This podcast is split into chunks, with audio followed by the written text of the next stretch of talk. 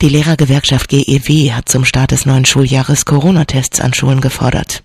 Nach einer sogenannten Testwoche könnte dann eine Pflicht von zwei bis drei Tests pro Woche für alle notwendig sein, sofern das Infektionsgeschehen hoch sein sollte, sagte der stellvertretende GEW-Landesvorsitzende Holger Westphal der Deutschen Presseagentur. Die Grünen-Fraktionsvorsitzende Julia Hamburg sprach sich für eine zweiwöchige Testpflicht für Schüler sowie Lehrer aus. Nach diesen beiden Wochen müssten Schüler weiter Tests zur Verfügung gestellt werden. Bei hohen Inzidenzen müsse auch eine Maskenpflicht erwogen werden, sagte Hamburg. Schulen bräuchten zudem mehr Lüftungssysteme. SPD-Bildungspolitiker Stefan Politze erläuterte, es sei angesichts des dynamischen Infektionsgeschehens noch zu früh für eine Entscheidung. CDU und FDP sprachen sich gegen eine Testpflicht aus. Bei aufkommenden kleineren Symptomen sollte vor dem Schulbesuch ein Test erfolgen, erklärte der CDU-Bildungspolitiker Christian Fühner. Eine Testpflicht sei in der aktuellen Lage aus Sicht der CDU nicht nötig.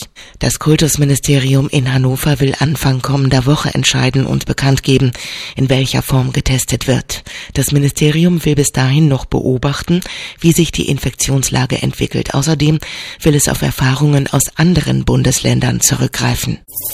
Das Robert Koch Institut sieht den Gipfel der Sommerwelle überschritten.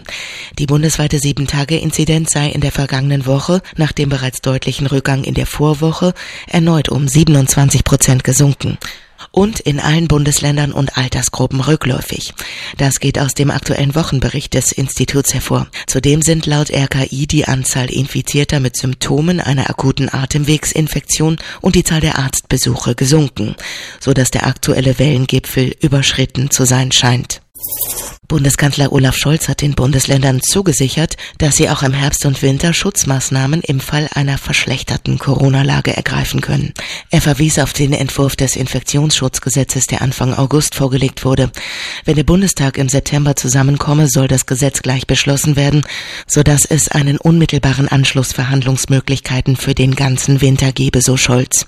Mit den Ländern werde nun weiter über die Vorschläge diskutiert, um ein gemeinsames Projekt daraus zu machen. Bei den Ländern waren die Vorschläge zum Teil auf Kritik gestoßen. Mindestens 59.900 Kinder und Jugendliche sind nach Angaben des Statistischen Bundesamtes im vergangenen Jahr Opfer von Vernachlässigung oder Gewalt geworden.